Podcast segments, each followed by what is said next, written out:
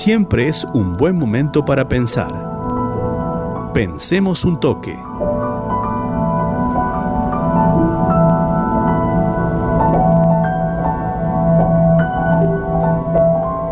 Vamos a pensar un toque esta semana eh, respecto a la inserción internacional de Argentina en el comercio mundial.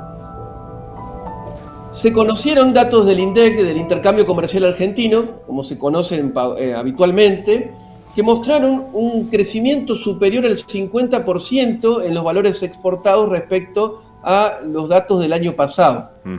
Durante, eh, Laureano, durante el mes de julio eh, tuvimos un saldo positivo en la balanza comercial de más de 1.500 millones de dólares, producto de eh, un fuerte crecimiento en las exportaciones, incluso superior eh, fueron estas exportaciones a los años de muy buen desempeño en lo exportado, como fue el año del 2013, superior al 2013.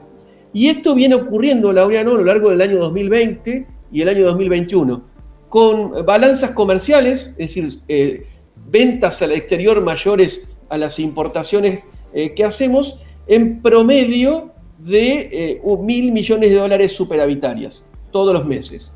Bien, esto por supuesto que es una buena noticia ante un país que necesita de dólares y que necesita mejorar el desempeño fiscal. ¿Por qué? ¿Qué produce esta balanza comercial superavitaria? Primero, ingresos de divisas y en segundo lugar, producto de las retenciones a la exportación, eh, mejora la recaudación de este derecho de exportación, de este tributo que cobra el fisco nacional. A su vez también se conoció un informe de la Bolsa de Comercio de Rosario que dice que este año el agro va a aportar más de 70 mil millones de dólares en el ingreso de divisas. Escuchen la cifra, el agro va a aportar 70 mil millones de dólares y que por retenciones va a recaudar el gobierno nacional 8.800 millones de dólares.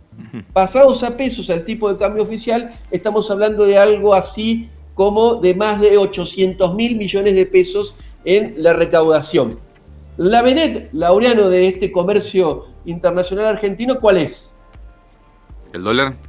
No, la soja, la vedette de lo que exportamos. Ah, bien, bien, bien. Es el complejo sojero que nos va a dejar un saldo de 22 mil millones de dólares aportados, seguido por el complejo del maíz con algo así de, más de 8 mil millones de dólares. Todo esto que te decía eh, es una buena noticia en momentos muy difíciles para el país. Es una buena noticia, pero, bien, me gusta ponerle el pero y puntos suspensivos. Este desempeño que por supuesto festeja el gobierno, festeja eh, eh, todos los eh, allegados al gobierno de Alberto Fernández, de este Frente de Todos, se debe principalmente a la suba en los precios internacionales de los que exportamos. Bien, la mitad del superávit comercial que estamos teniendo es producto en el aumento del valor de la soja y el maíz.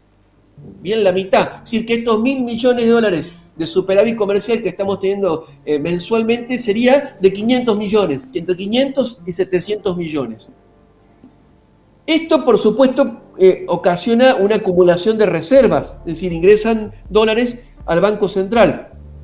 Pero a veces los dólares que ingresan también eh, se van por otra ventanilla, ¿no? A veces no, casi siempre sucede que se van por otra ventanilla. Los dólares que está acumulando el Banco Central a lo largo de este año, que están rondando los 8 mil millones de dólares, que se sumaron las reservas, se hace a fuerza de qué? Del fuerte cepo cambiario que tenemos, y cada vez se va haciendo más fuerte ese cepo, se va, se va apretando más el torniquete para que no haya salida de dólares y de no tener que afrontar fuertes compromisos de deuda, que sí va a tener que empezar a hacer la Argentina a partir del año 2025 aproximadamente y aún no sabemos cómo va a tener que afrontar los dólares que se deben al Fondo Monetario Internacional, los más de 45 mil millones de dólares que tomó el gobierno de Mauricio Macri. De estas exportaciones, por eso decía, es una buena noticia, pero el 75% laureano de las exportaciones corresponde a productos primarios o manufacturas de origen agropecuario. Estamos hablando de harina, de soja y aceites. Bien, es decir, productos manufacturados, pero de baja complejidad. Bien. ¿Y qué pasa con las importaciones? Porque la otra cara del comercio internacional es lo que importamos. Nosotros, eh, la Argentina, está importando fundamentalmente bienes de capital e insumos para la producción.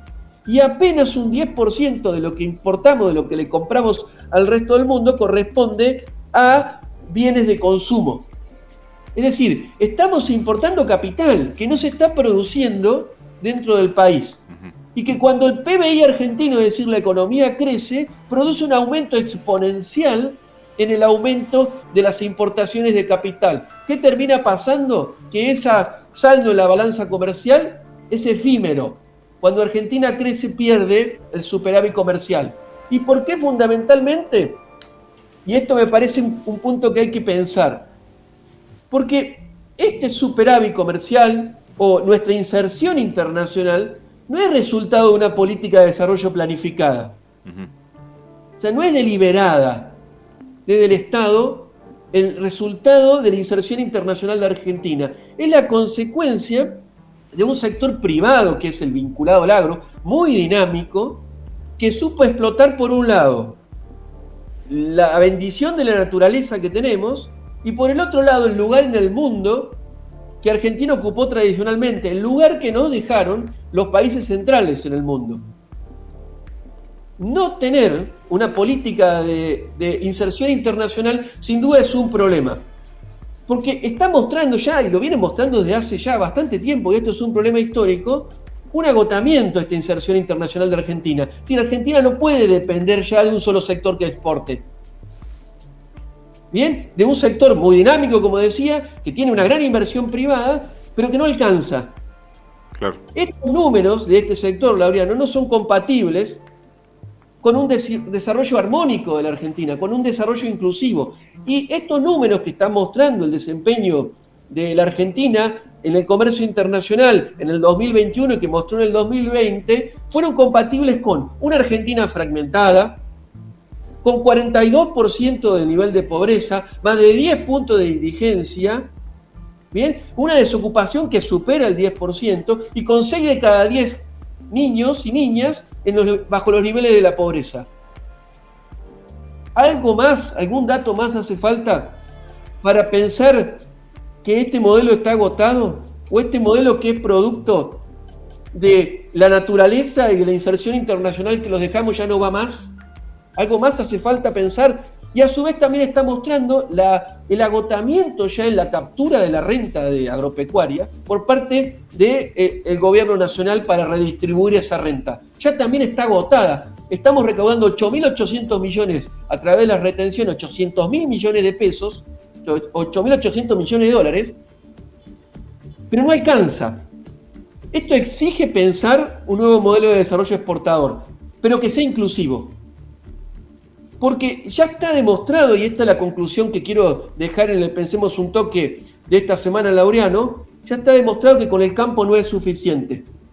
Y que no puede ser que en el siglo en el que estamos, en el año 2021, siga siendo la única política de Estado que pasa en los gobiernos y sigue siendo el único consenso y el único acuerdo el prenderle una vela a la Santa Soja.